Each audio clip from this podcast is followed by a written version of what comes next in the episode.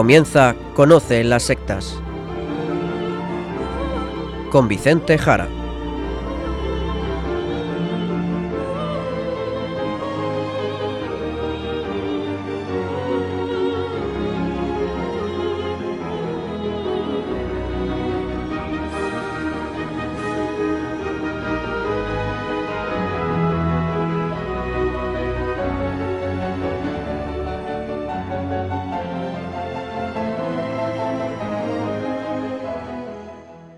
Buenas tardes, queridos amigos de Radio María. Empezamos en estos momentos Conoce las sectas, el programa de sectarismo de Radio María España, dirigido y realizado por la RIES, la Red Iberoamericana de Estudio de las Sectas. Quien les habla y como encargado por la propia RIES para su dirección, Vicente Jara. Y con todos ustedes también Izaskun Tapia Maiza. Izaskun, ¿cómo estamos? Muy buenas tardes a todos. Pues estoy Fenomenal, gracias a Dios. Muy bien, nos alegra Izaskun. Pues directo ya al sumario del programa de hoy.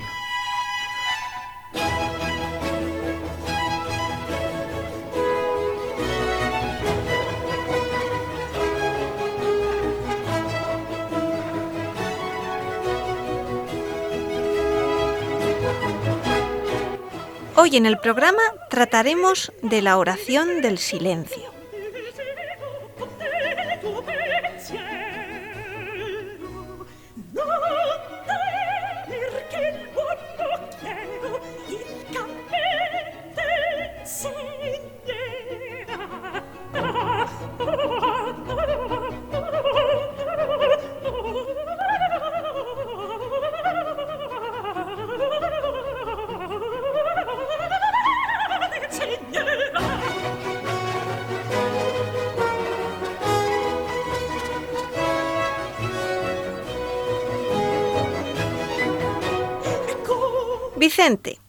Hoy vamos a hablar de oración y en concreto de oración del silencio, aquí en Radio María, que está muy bien y todo muy correcto, pero es que esto es un programa sobre sectas. ¿De qué en concreto vamos a hablar entonces? Explícanos un poco el tema de hoy, Vicente. Pues la verdad es que no es fácil explicar, Izaskun. Y no es fácil porque tanto tú, como supongo también nuestros oyentes, al escuchar el tema de hoy, oración del silencio, pues cada uno habrá entendido una cosa distinta. Cosas distintas según los oyentes. Vamos a explicarlo un poco y quiero que quede muy claro el programa de hoy. Vamos a ver. Todos sabemos que se puede rezar, se puede orar en voz alta. Por ejemplo, oraciones, oraciones incluso litúrgicas. Podemos también rezar con palabras propias, por ejemplo, en una iglesia, o en casa, o paseando, palabras audibles, por supuesto que sí. También podemos en nuestro interior, sin que otras personas nos escuchen, podemos orar en silencio. Oración en silencio, en el sentido de que otros no nos escuchan rezar. Bien, hasta aquí todo correcto, ¿verdad? Esto está muy bien. Son dos modalidades, audibles o no audibles, por otras personas cuando rezamos. Pero de lo que queremos hablar en este programa de hoy es de la oración que se desarrolla o que tiende, mejor dicho, al silencio, al silenciamiento. Es decir, que avanza más allá de las palabras, más allá de los conceptos, más allá de lo intelectivo. Es decir, una oración que va en búsqueda de ese suspenso, de ese quedarse, esa quietud, ese silenciamiento. Oración del silenciamiento, oración del silencio, a la búsqueda del silencio, del vacío. Vale, ya te hemos entendido. Una oración que es estar en silencio, sin pensar en nada, sin decir nada interiormente, sino estar y quedarse en silencio. ¿Más o menos es algo así? Algo así, algo así. Vamos ya perfilando los conceptos y la definición. No es esta una oración muy común entre los cristianos, pero es verdad que ya llevamos un tiempo que se está extendiendo en el mundo cristiano esta modalidad, al menos en algunas personas. Por eso hoy nos detendremos en explicarlo porque creo que existe bastante confusión, bastante confusión con esto de la oración del silencio. ¿De acuerdo? Por lo que antes hemos dicho, que según como lo entendamos, podemos entender una oración que hacemos sin que otros nos escuchen, o bien lo que hemos dicho luego, una oración que tiende como fin al silenciamiento. ¿De acuerdo? Además, el programa de hoy nos va a permitir explicar algunas cosas sobre la oración, que siempre viene muy bien. Entonces, Vicente, esa oración del silencio, ¿qué pasa con ella? Eh, ¿Es que está mal? ¿No es cristiana? Pues vamos a decirlo claramente, no es cristiana, no es cristiana. Y la pena es que la están difundiendo algunos cristianos. Y la pena también es que la están practicando algunos más cristianos. Es más, se está difundiendo con libros y con charlas que la verdad hay que decirlo, tienen mucho éxito y siguen miles de personas. Y lo repetimos, no es una oración cristiana. Es más, diremos más, es muy peligrosa porque se hace pasar por cristiana. Es un producto sincretista, es decir, es una mezcla, mezcla de cristianismo y de budismo, especialmente budismo zen. Vamos a ver, la oración del silenciamiento, como antes la hemos explicado y volveremos sobre ello, es un subproducto, por lo tanto, de esa gran amalgama que diríamos del sincretismo de religiones o incluso del sincretismo que es la nueva era, la New Age. Y esto es lo que queremos ver hoy aquí. Sé que estoy siendo bastante contundente, pero vamos a ir poco a poco para dejar claro todo este tema. Vaya, pues esto es una cosa seria. Dinos algunos ejemplos de este tipo de oración para que lo comprendamos mejor. ¿Cómo se practica? A ver, es una oración que como muchas, que tiene mucho de oriental, tiene sus técnicas, que la verdad es que son muy variadas, pero todas tienen una serie de elementos similares. Se hace poco a poco, con varias sesiones, y la verdad es que mucho entrenamiento, porque no es fácil llegar a ese silencio. Es muy difícil y depende incluso de personas. A ver, uno tiene que estar relajado, tiene que estar tranquilo, sin ruidos exteriores, ¿de acuerdo? Se trata también de estar cómodo. Y una vez en ese estado, pues acontece, es lo normal, pues que uno pues tiene pensamientos. Es normal, es normal. Es lo que nos ocurre a todos cuando estamos en silencio. Bien, pues en ese estado lo que tiene que hacer uno es acallarlos. Deberá, de alguna forma, hacerlos menos fuertes, menos potentes. Tiene que relajar esos pensamientos, que no le lleven a uno de un sitio a otro, de un tema a otro, sino que los pensamientos, aunque surjan, pues pasen delante de nosotros sin molestarnos. La verdad es que como no es posible hacer ese silencio de pensamientos absoluto, como no se puede tener la mente en blanco, aunque a veces se diga tener la mente en blanco, eso no es posible, ¿de acuerdo? La verdad es que tenemos que hacer que esos pensamientos que nos surgen, y surjan con menos fuerza, y que no nos molesten, que no nos disturben. Incluso pues observarlos con cierto alejamiento, de alguna forma, como algo exterior a nosotros.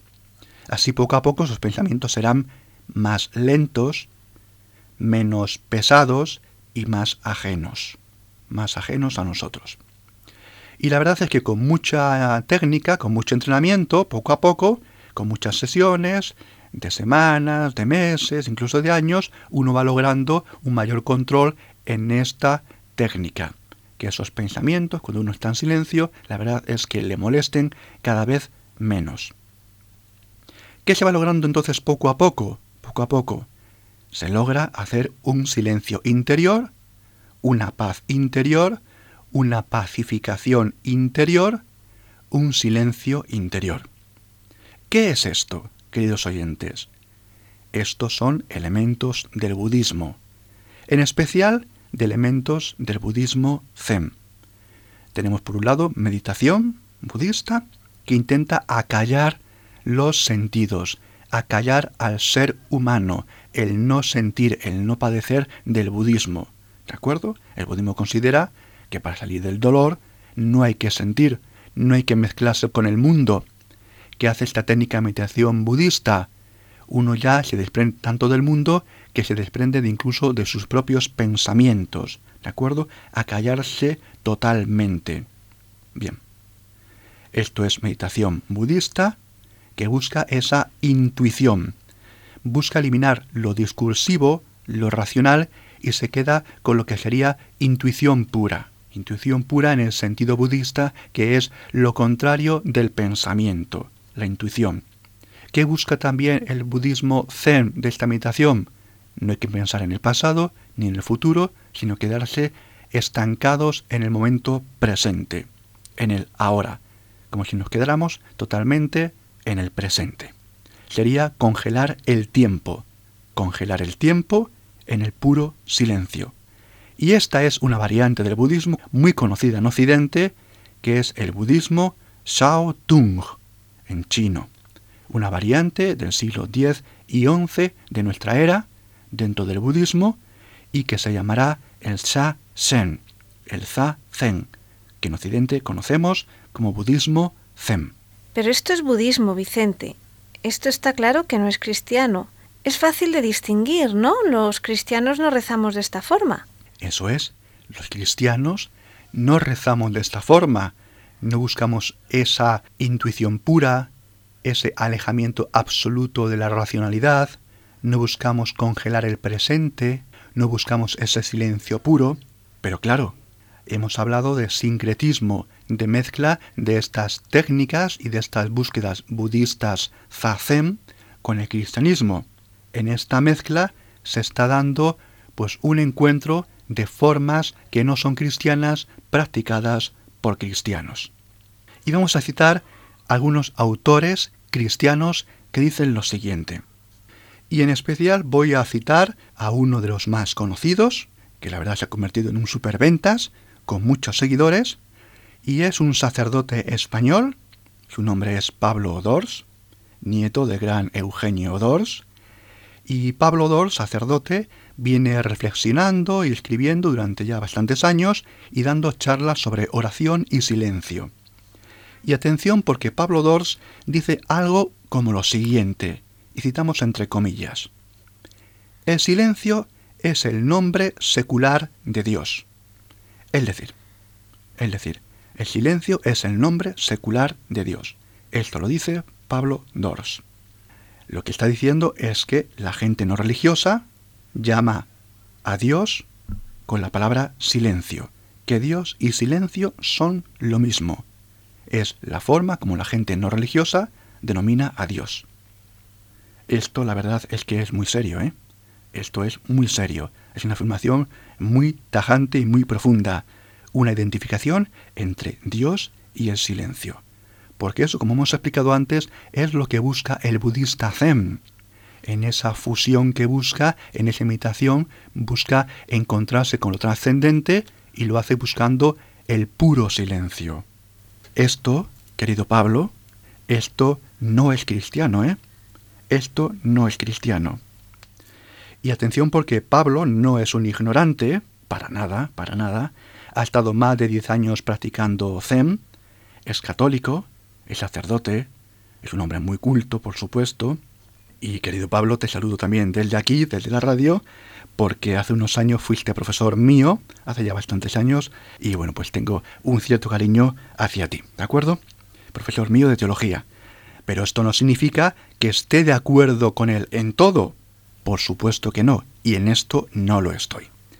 La verdad es que a Pablo Dors le vengo siguiendo la pista de hace ya algunos años y conozco prácticamente toda su obra, y Pablo, si me escuchas, no sé si un día pues te traigo incluso aquí a la radio, discutimos y hablamos de todo esto. Y bueno, otra frase de Pablo Dors muy contundente es la siguiente. Sin el silencio no hay Dios. Sin el silencio no hay Dios. La verdad es que son frases muy rotundas y la verdad solamente se entienden dentro del budismo Zen, por lo que antes hemos dicho. No hay palabras, no hay sonido, no hay concepto, no hay nada, no hay sentimiento, no hay corporalidad, es la búsqueda del silencio puro. Eh, Pablo Dors a veces define el silencio como la ausencia de ego. Y a veces dice también que el silencio es la otra cara de la palabra. Dice Pablo Dors que silencio y palabra son el binomio para acercarse a Dios. A ver, aquí Pablo Dors nombra la palabra, que para él es también muy importante, porque Pablo Dors es escritor, sacerdote y escritor, como suele él definirse. Pero sin duda hay que decir que el silencio tiene una mayor preponderancia. A lo largo de los años, el padre Pablo, Pablo Dors, pues es bastante confuso y bastante ambiguo en muchas declaraciones. A veces dice unas cosas, pasado el tiempo dice otras cosas. La verdad es que no es sistemático y podemos encontrar afirmaciones en un sentido y en otro. Esto incluso es algo que ha reconocido él en algunas ocasiones. Es un literato, como decimos también, y no da mucha importancia al discurso sistemático y racional. Por eso se permite decir a veces una cosa y la contraria. Y esto hace, la verdad es que hace muy difícil una argumentación completa pues con sus escritos, ¿de acuerdo?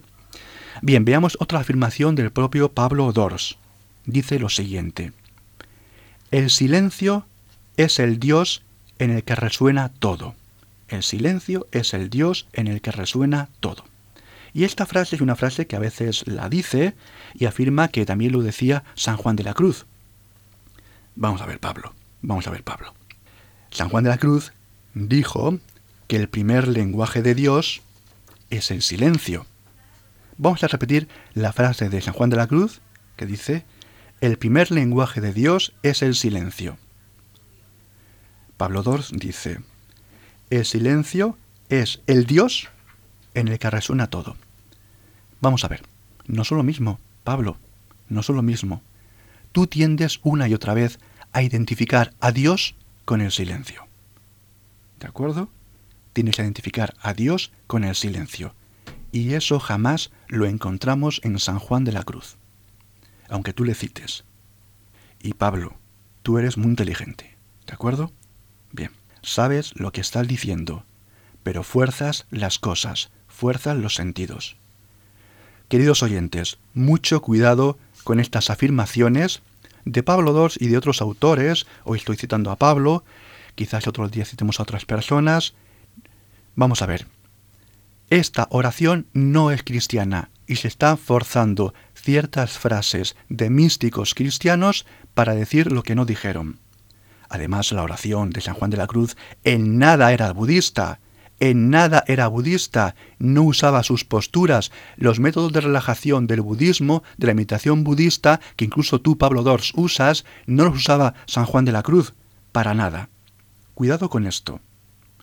Vamos a seguir con otra frase de Pablo Dors que dice lo siguiente. Los cristianos diríamos que el Padre sería el silencio y el Hijo sería la palabra. Por lo tanto, el binomio silencio y palabra sería el binomio Dios Padre, Dios Hijo. No hay uno sin el otro. Esto lo dice Pablo Dors. Bien, esto es tremendo. Dios Padre aparece como el silencio y Dios Hijo aparece como la palabra, como el logos. Vamos a ver. Como vemos, es radical la identificación entre Dios Padre con el silencio, y un silencio que se parece mucho a ese silencio del budismo Zazen. Es más, Pablo Dors dice que el silencio es el modo superior de acceso a lo divino. Y dice así porque el silencio no es una meditación a través de la naturaleza, a través de las lecturas, a través de las palabras, sino que es un acceso sin mediación. Aquí ya no hay naturaleza, ni lecturas, ni autores, ni palabras, ni conceptos, sino silencio. Por eso dice Pablo Dors que es una forma superior de acceso a lo trascendente. Es decir, afirma que el modo privilegiado de acceso a Dios, al silencio, es por medio de ese silencio, del silenciamiento.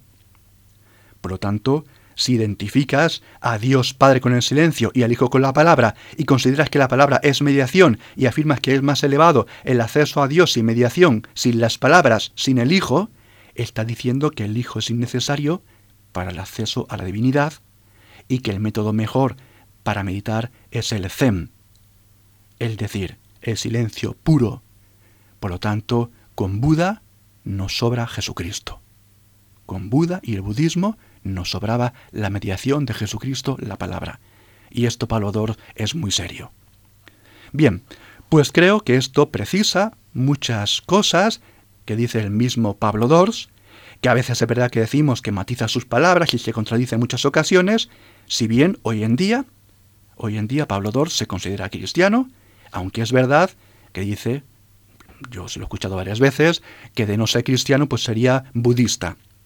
Vamos a ver, son tan contrapuestos, Pablo, el budismo con el cristianismo, que no tiene sentido esta afirmación. Bueno, pues dejaremos ahora a Pablo Dors y ya veremos si hacemos otro programa sobre él y nos vamos a uno de sus principales maestros. Uno de sus principales maestros, así tampoco le citamos a él siempre, es el jesuita Frank Halix. El jesuita Frank Halix, jesuita, sacerdote también, es uno de los grandes maestros de Pablo Dors. Frank Halix dice que el modo superior de oración, tras la práctica de los mandamientos, tras el renunciamiento evangélico, antes de la unión con Dios, es, como no, el silencio. Y dice que este silencio es una oración sin preocupaciones, sin pensamientos, sin afectos, sin acciones. Bien, esta es la definición, volvemos, del budismo Za-Zen. No hay pensamientos, no hay acciones, no hay afectos, no hay palabras, no hay conceptos, silencio puro. El último peldaño para acceder a Dios, el silencio puro. Halix reconoce que tiene influencia del budismo, del yoga y también de esos ejercicios taoístas y budistas que es el Qigong o el Qigong, que es esa gimnasia de movimientos lentos que a veces hemos visto en parques o en películas. Bien. Pues dicho esto, vamos a ver si aclaramos todo un poquito más, con lo que ahora diremos. Pero bueno, vamos a pasar un poquito de música mejor y zasco y así nos relajamos un poquito, pero de verdad.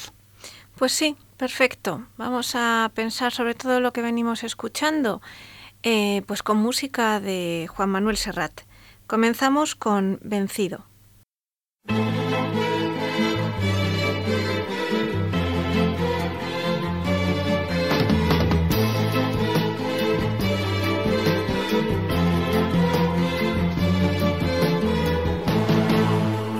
La manchega llanura se vuelve a ver la figura de Don Quijote pasar.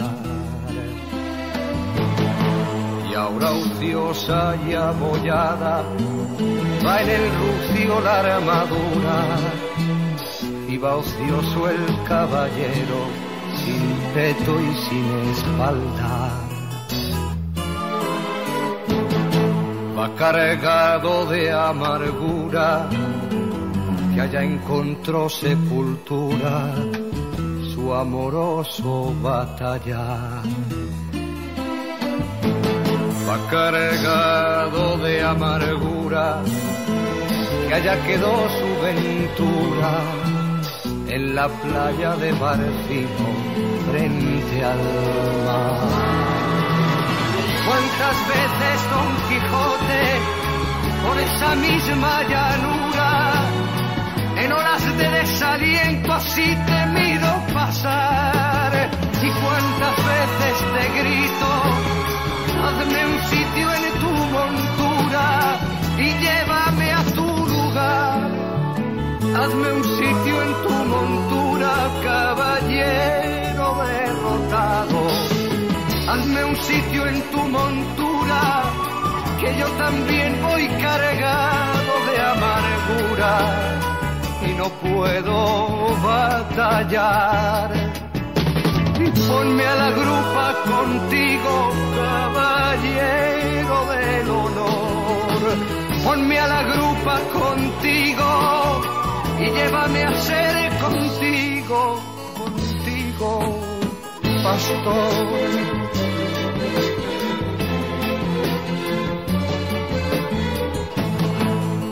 la manchega llanura se vuelve a ver la figura de Don Quijote pasar.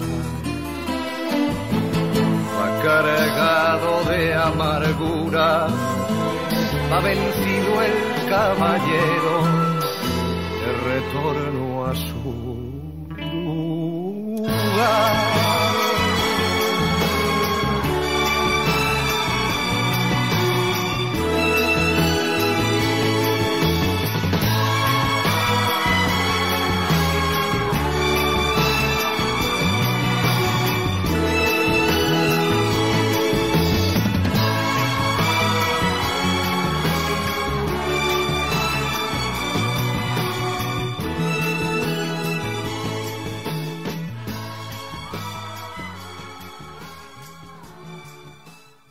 Estamos en Conoce las Sectas, en Radio María, hablando de oración y silencio, y viendo si el silenciamiento es oración cristiana o si más bien es una mezcla de budismo zen con cristianismo, un producto más y peligroso de la nueva era.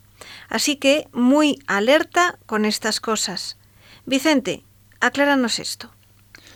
A ver, eh, espero que las cosas vayan quedando más claras no es fácil explicarlo ni expresarlo en tan pocos minutos. Hemos nombrado, por ejemplo, a dos autores de esta corriente, dos sacerdotes católicos, en mayor extensión al sacerdote Pablo Dors, sacerdote ahora diocesano, antes claretiano, y mucho más ligeramente ahora con una mención también a uno de sus grandes maestros, que es el jesuita Frank Halix, ¿de acuerdo? A ver, tengo que decir que tanto Dors como Halix en sus cursos y sus libros, pues sin duda que han hecho mucho bien a mucha gente pues alejada de la trascendencia, gente atea, gente agnóstica, gente que la verdad estaba metido en un mundo materialista. No lo dudo, no lo dudo. Les han ayudado a ponerse en quietud, a pararse, a mirarse un poquito por dentro. Bien, esto sin duda que les ha hecho mucho bien, porque el silencio, el pararse del frenesí de la vida, pues hacen bien. Dejar el ruido hace bien y todos lo notamos. Pero otra cosa muy distinta es que este planteamiento suyo del silencio sea cristiano. Sea cristiano. Y es aquí a lo que nos referimos. Eso no es oración cristiana. Parece que lo es. Tiene cosas cristianas y nombra al Padre, al Hijo y demás. Y lo dice un sacerdote. Pero eso no es cristiano. De ahí su peligrosidad, porque no ayuda a acercarse a Jesucristo. Y la verdad nos mete en un barullo tremendo, porque muchas personas no son capaces de distinguir una cosa de la otra, y al final se crean confusiones. En fin, unas mezclas que yo creo que no están bien depuradas. Hay cosas interesantes, hay cosas interesantes, pero son mezclas que hoy en día no están bien depuradas. Y yo creo que hay muchas cosas que no valen como cristianas. Por otro lado, al leer a estos autores, que hacen sincretismo cristiano y oriental, siempre hay un pozo de que el cristianismo o bien le echamos un poquito o un muchito de orientalismo o es que algo le falta. Es decir, lo que encontramos con esos cursos muchas veces es que lo que se ofrece a las personas es, oye, el cristianismo está muy bien, pero el cristianismo necesita de cosas orientales, de budismo, de yoga, de hinduismo, para mejorarlo. Como si el cristianismo estuviera incompleto, como si hubiera que purificarlo, como si le faltara algo. Es decir, como si lo cristiano fuera imperfecto o estuviera equivocado, y hay que mejorarlo echándole orientalismo. Y esto no es así. Y esto es muy peligroso, porque se está dando a la gente esta sensación de que a lo cristiano hay que echarle cosas orientales para mejorarlo. Y esto no es verdad. Estos sincretismos no son superaciones ni evoluciones de lo cristiano. Esto es sincretismo, es nueva era y es muy peligroso. ¿De acuerdo? Pues con estas indicaciones, mm, mucha atención porque estas mezclas son difíciles de comprender para las personas que no tienen formación, así que mejor preguntar a un sacerdote formado, no cualquier sacerdote, o a expertos en nueva era y en religiones orientales. Podéis preguntar aquí, a Vicente, o a los demás miembros de la red de especialistas en sectas. Pues así es, Izaskun. Y la verdad es que algunas personas, hemos de decir, que a veces nos han preguntado por alguno de estos autores incluso y por su método de oración, porque les parecían, la verdad, pues algo raro o demasiado orientales. Así que sí es verdad que la gente, al menos algunas personas, notan alguna cosa rara. Y ahora Izaskun decir que el famoso texto que muchas veces recomendamos, y aquí hemos comentado, por ejemplo, el pasado día, el texto vaticano Jesucristo, portador del agua viva, hablando de la oración, dice lo siguiente. Muchas de las técnicas de meditación ahora en uso no son oración. A menudo son una buena preparación para la oración, y nada más, aun cuando conduzcan a un estado de placidez mental o de bienestar corporal. Las experiencias que se obtienen son realmente intensas, pero quedarse en ese plano es quedarse solo, sin estar todavía en presencia del otro. Alcanzar el silencio puede enfrentarnos al vacío más que al silencio contemplativo del amado. Eso es. El silencio, como vacío, no es cristiano. Alcanzar el silencio puede enfrentarnos al vacío más que al silencio contemplativo del amado, que es Jesucristo. ¿Mm? Bien. Cuidado, cuidado, porque a veces muchos cristianos meten la pata. Y le voy a explicar con un siguiente ejemplo. Vamos a ver.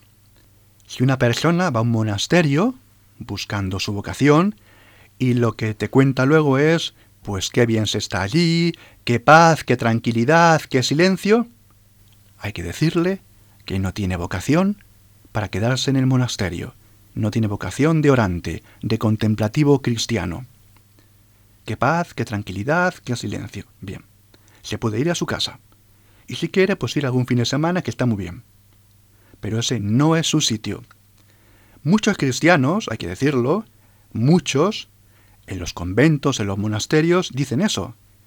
¡Qué silencio! Aquí se respira la paz, la tranquilidad. Bien, eso no es cristiano. Eso no es cristiano. Vamos a ver. El contemplativo, el orante cristiano, lo que encuentra en el convento, en el monasterio, no es el silencio. Encuentra a Dios, encuentra a Jesucristo. En el desierto, como hizo Jesucristo antes de empezar su vida pública, en el desierto, los monjes orientales, en el desierto se va a estar solo, en silencio del mundo, en silencio de las voces del mundo, para estar a solas con Dios, no para estar en silencio, sino para dejar en silencio a todo menos la voz de Dios. ¿De acuerdo? Solo queda la voz de Dios. Quien va a un monasterio y dice qué paz, qué silencio, qué tranquilidad, no está escuchando a Dios. Simplemente ha parado el frenesí de su vida habitual y ha encontrado pues una tranquilidad y una pacificación que viene muy bien durante un fin de semana, por ejemplo, porque viene del agotador lunes, martes, miércoles, jueves y viernes de la vida cotidiana y sus prisas. El orante contemplativo cristiano va al desierto, va al monasterio a encontrarse solamente la voz de Dios, a Dios solamente. Silencio de todo para encontrar solamente la voz de Dios. Pero eso no es el silencio que antes decíamos de Pablo Dors o de Frank Halix o del budismo Zazen. El cristiano, repetimos, se retira al silencio para escuchar a Dios. O sea, que más que buscar el silencio total o el silencio, busca hacer silencio de todo lo que no sea Dios. Y esto, como vemos, es lo contrario de lo que decían los autores citados, que incluso identificaban a Dios con el silencio, pues nos va quedando muy claro. Pues me alegra Izaskun porque el tema no es fácil y es bastante complejo hablar de estas cosas. Escuchamos de nuevo a Serrat en el tema Cantares.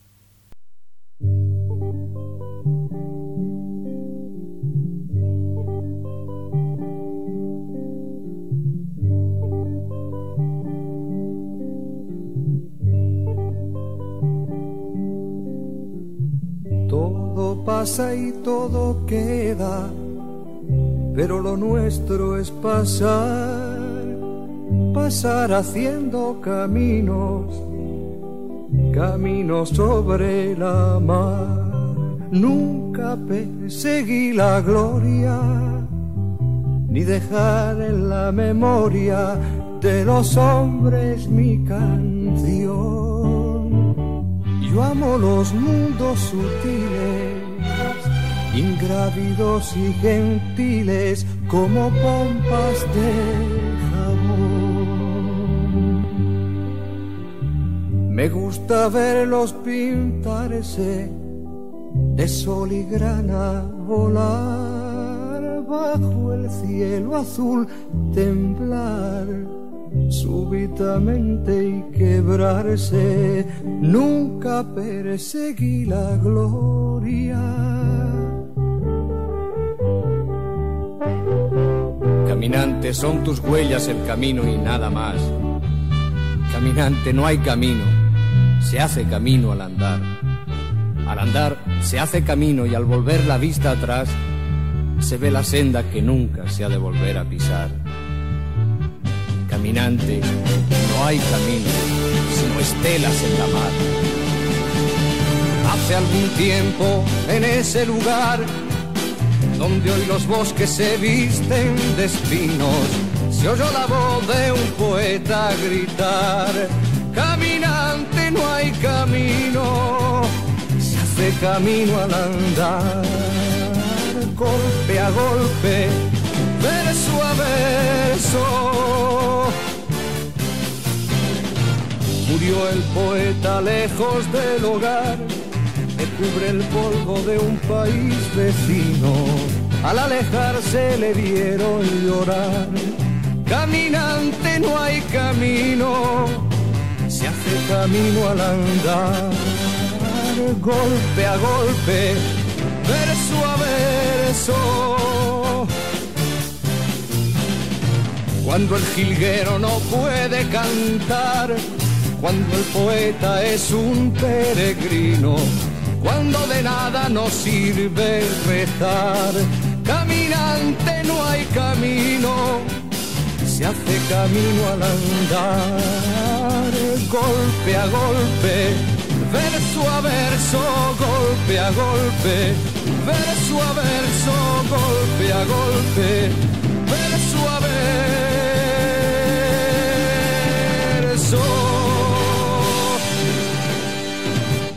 Estamos en Radio María, en el programa Conoce las sectas, hablando de la oración del silencio. Vamos a seguir hablando también de la oración de Jesucristo, porque esta oración de silencio no es la oración que hacía Jesucristo. Jesucristo oraba al Padre, no hacía silencio. Jesucristo, sabemos, se retira al silencio en ocasiones, muchas veces durante la noche, para estar a solas con Dios Padre. Jesucristo, Hijo, con Dios Padre, sin el ruido del día. Eso es la oración cristiana, enraizada totalmente en la oración del pueblo judío. Vamos a ver, queridos amigos, ¿Cuál es una de las mejores definiciones de oración que tenemos? La encontramos en el libro del Éxodo. Allí tenemos a Moisés en la tienda del encuentro orando con Dios. Y allí el texto del Éxodo, Éxodo 33, 11, dice, El Señor Dios hablaba con Moisés cara a cara, como habla un hombre con un amigo. Es decir, esa oración cara a cara, como un amigo con otro, que tenía Moisés con Dios, esa es la oración, la oración del pueblo judío. Es la oración de Jesucristo, es la oración de los cristianos. Una oración de cercanía en la amistad. Y esto nada tiene que ver con el silencio. Cristo es la palabra, lo dice claramente el Evangelio de San Juan, la palabra, el logos, palabra griega como está escrito en el texto del Evangelio de San Juan. Cristo es la palabra, el logos, no es el silencio. La oración de silenciamiento no es cristiana. El cristiano, como su nombre indica, sigue a Cristo, la palabra. Y lo que estos sacerdotes que hemos nombrado y otros autores, lo que nos cuentan, no es cristiano, y siento mucho decirlo, no lo es. No encontramos tampoco nada similar a esto en la doctrina sobre la oración en los evangelios ni en las cartas del Nuevo Testamento, para nada. Es totalmente ajena esta oración de silenciamiento a San Pablo, a San Juan, y ello a pesar de ciertas modulaciones propias de cada uno. En los padres apostólicos, por ejemplo la G, en San Clemente Romano, Clemente Alejandría, San Policarpo, San Gregorio de Nisa, San Juan Crisóstomo y otros, no tenemos algo parecido a una oración del silencio, ni del silenciamiento como oración. Nada, nada. Pero es que si nos vamos al monacato oriental, o al orden de las vírgenes y los ascetas, los anacoretas y los cenobitas, tampoco tenemos nada como eso. No hay nada, nada de nada. Lo diga quien lo diga, no lo hay. Y lo he repasado durante estos días. Ni en San Antonio de Egipto, ni en San Macario, ni en San Efrem, en San Pacomio tampoco, ni en San Juan Clímaco, no encontramos este tipo de oración. Y tampoco en el monacato de Occidente, ni en San Atanasio, en San Jerónimo tampoco, ni en San Ambroso de Milán, ni en San Agustín, por citar algunos, ¿eh? Pero es que más adelante tampoco en San Juan Casiano, ni en San Patricio de Irlanda, ni en San Beda el Venerable, ni en San Columbano o en el Padre San Benito. Absolutamente nada de preponderancia del silencio como cumbre contemplativa. Y así podemos seguir repasando los grandes autores uno tras otro. Llegamos, por ejemplo, a la Edad Media y podemos pararnos a recorrer las grandes escuelas espirituales, en la escuela benedictina, de San Anselmo de Canterbury, de San Bernardo de Claraval, de Santa Hildegard von Bingen o de Santa Brígida de Suecia, no hay nada similar a este tipo de oración del silencio. Nada, nada. Tampoco en la escuela de San Víctor, de Hugo, de Ricardo y de otros. La escuela cartujana de San Bruno, de Guido I Guido II, tampoco recoge nada similar. Los dominicos, son totalmente ajenos también a este tipo de oración, y ni se encuentra en su fundador, Domingo de Guzmán, ni en sus más preclaras figuras, Humberto de Romanis, San Alberto Magno, Tomás de Aquino, incluso tampoco en el maestro Escar, ni en el resto de místicos de Renania, tampoco en Santa Catarina de Siena ni en otros. Y en su orden religiosa hermana los franciscanos tampoco hay nada similar, ni en San Francisco de Asís, ni en San Antonio de Padua, Alejandro de Jales, San Buenaventura, pero es que ni incluso en Santa Ángela de Foligno o en el Beato Raimundo Lulio, nada de nada. Y en este recorrido amplio, nos vamos ya al siglo XIV o siglo XV y no encontramos en la espiritualidad cristiana nada similar a lo que ahora se nos ofrece como oración cristiana del silencio, como quizás incluso y superior modo contemplativo, la contemplación del silencio. Por ejemplo, sabemos que los inicios de la Edad Media tenemos las figuras de Juan Ruiz Boeck, o Juan Gerson, o Juliana de Norwich, o Tomás de Kempis, entre otros. Bien, en ninguno de ellos encontramos una oración de este tenor. Y en estos siguientes siglos tenemos grandes figuras espirituales y grandes maestros de oración, como Benedictino Próspero Gerenger, Fray Luis de Granada, Dominico, el franciscano San Pedro de Alcántara, el agustino Fray Luis de León, los carmelitas como Santa Teresa de Jesús, San Juan de la Cruz, Santa María Magdalena de Pachis, los jesuitas San Ignacio de Loyola, San Francisco de Borja o San Claudio de la Colombière, o los salesianos San Francisco de Sales, Santa Margarita María de la Coque o San Juan Bosco.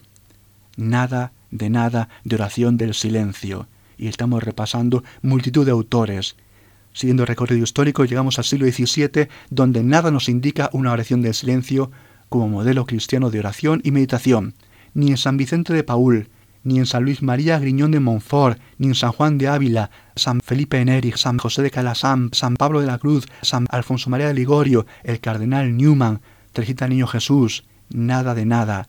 Y así llegamos al siglo XIX o al siglo XX, donde tampoco lo vemos en las figuras, grandes figuras como Benedictino, Columba Marmión, el dominico Juan González Alintero o Garrigou Lagrange, la carmelita Isabel de la Trinidad, el jesuita Leoncio de Grand Mechon o el fundador de los hermanitos Charles de Foucault o el fundador del Opus Dei San José María Escriba de Balaguer. Nada, nada, nunca nada de oración del silenciamiento. Y eso que hemos podido repasar rápidamente, las grandes espiritualidades y formas de oración de la Iglesia. Jamás el silencio, jamás, jamás ha sido visto como oración en la iglesia ni fin contemplativo. Nunca, jamás, nunca. Pues con este amplísimo y estupendo repaso, eh, no hay mucho más que decir, Vicente. Pues la verdad yo espero que ya quede todo bastante más clarado, pero aún, Izaskun, permíteme comentar a una cosita más. Vamos a ver, repetimos, la oración cristiana es totalmente contraria al silencio. Es más, en hebreo, la palabra silencio, dumag, en muchos diccionarios bíblicos incluso ni aparece. La palabra silencio en muchos diccionarios bíblicos incluso ni aparece. Dumag. No es un concepto bíblico importante. No es un concepto bíblico importante el silencio. El silencio aparece como contrario al sonido, como contrario a la palabra. Es más, silencio en el mundo bíblico tiene un sentido negativo, tan negativo que tiene un sentido de muerte, el silencio de la muerte. Vamos a ver, si ustedes van al catecismo de la Iglesia Católica, que también trata ampliamente de la oración, la palabra silencio solamente aparece en todo el catecismo 29 escasas veces. 29 escasas veces. Las veces en que aparece se refiere, por ejemplo, al silencio de la humildad de Jesús en Nazaret, con su madre María y su padre José. En otra ocasión, en el Catecismo, el silencio se refiere al silencio del Cordero de Dios, llevado al matadero, es decir, el silencio del que se somete a la voluntad de Dios sin abrir la boca, sin rebelarse. También aparece al tratar la vida de los eremitas, que se retiran al silencio como apartamiento del mundo para la oración. Y posteriormente aparece al hablar de la liturgia de las horas, que habla de oración silenciosa frente a oración litúrgica, es decir, oración meditada, interna, oración no audible, como antes explicamos.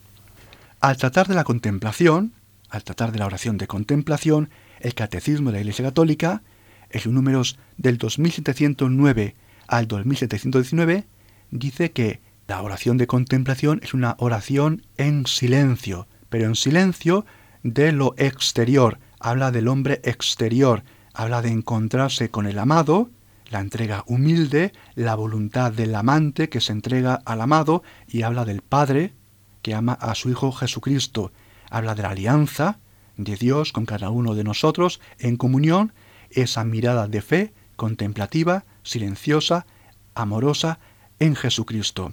Pero esto del silencio contemplativo no es el silencio como finalidad que hemos visto en la oración del silenciamiento, sino que es todo lo contrario. El resto de veces en el catecismo, silencio tiene un sentido negativo, el silencio del mundo que no escucha a Dios. Es más, aparece también como la muerte absoluta, el silencio del sábado santo a la espera del domingo de resurrección. En el mundo bíblico, en el mundo cristiano, la mayor expresión de lo que es el silencio con mayúsculas es el sábado santo con la muerte de Jesucristo, donde Dios ha muerto. Ese terrible silencio de la creación entera, ese es el ejemplo bíblico, por antonomasia, del silencio. Ese silencio, ese vacío, es la mayor desesperación, la mayor frustración, la derrota, la desesperanza, el final. Ese es el silencio, con mayúsculas. Ese es el significado del silencio para la Biblia, para Jesucristo, para los cristianos. Y la pregunta es, ¿es eso lo que queremos meditar? ¿Es eso lo que queremos alcanzar? El silencio es la muerte de Dios. Cuidado, no meditemos de esa forma. Pues cerramos la sección musical de este programa con Mediterráneo, también de Juan Manuel Serrat.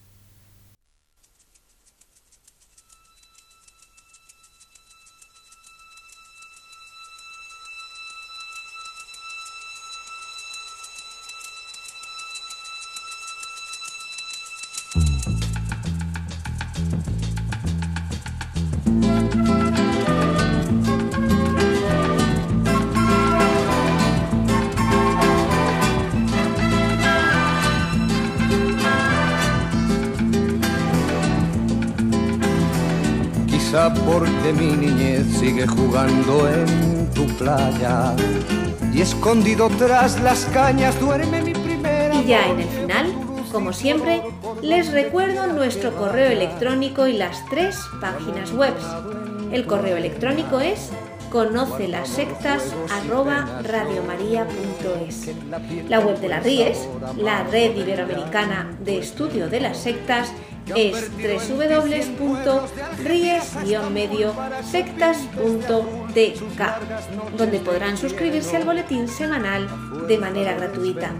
La dirección del blog de las Ries es www.info-medio-ries.blogspot.com. También pueden leernos dentro del portal de noticias religiosas de Infocatólica, cuya web es www.infocatólica.com. Si alguno de ustedes, queridos radioyentes, desea alguno de los programas de Conoce las Sectas, para ustedes mismos, para un familiar, para un amigo, como un regalo, ante alguna necesidad por alguno de los temas aquí tratados o por la razón que sea, pueden llamarnos al teléfono 902 500 518. Lo repito, 902 500 518. Muchas gracias, buenas tardes de parte de todo el equipo, que está compuesto por Vicente Jara, Luis Santamaría y quien les habla, Izaskun Tapia Maiza. Hasta dentro de dos semanas, si Dios quiere. Empujar al mar mi barca con un levante otoñal y dejad que el temporal desguace sus alas blancas. Y a mí enterradme sin duelo entre la playa y el cielo. En la ladera de un monte más alto que el horizonte quiero tener buena vista. Mi cuerpo será camino, le daré verde a los pinos y amarillo a la genista. Cerca del mar, porque yo nací en el Mediterráneo. Nací en el Mediterráneo. Nací en el Mediterráneo.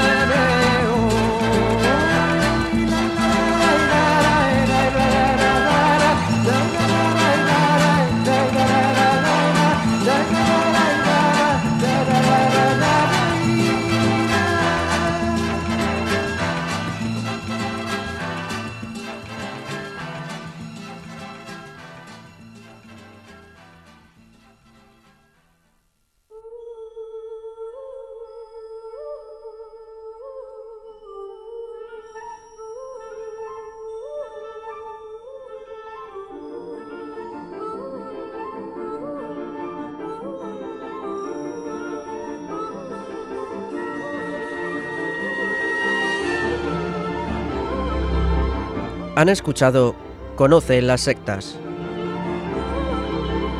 con Vicente Jara.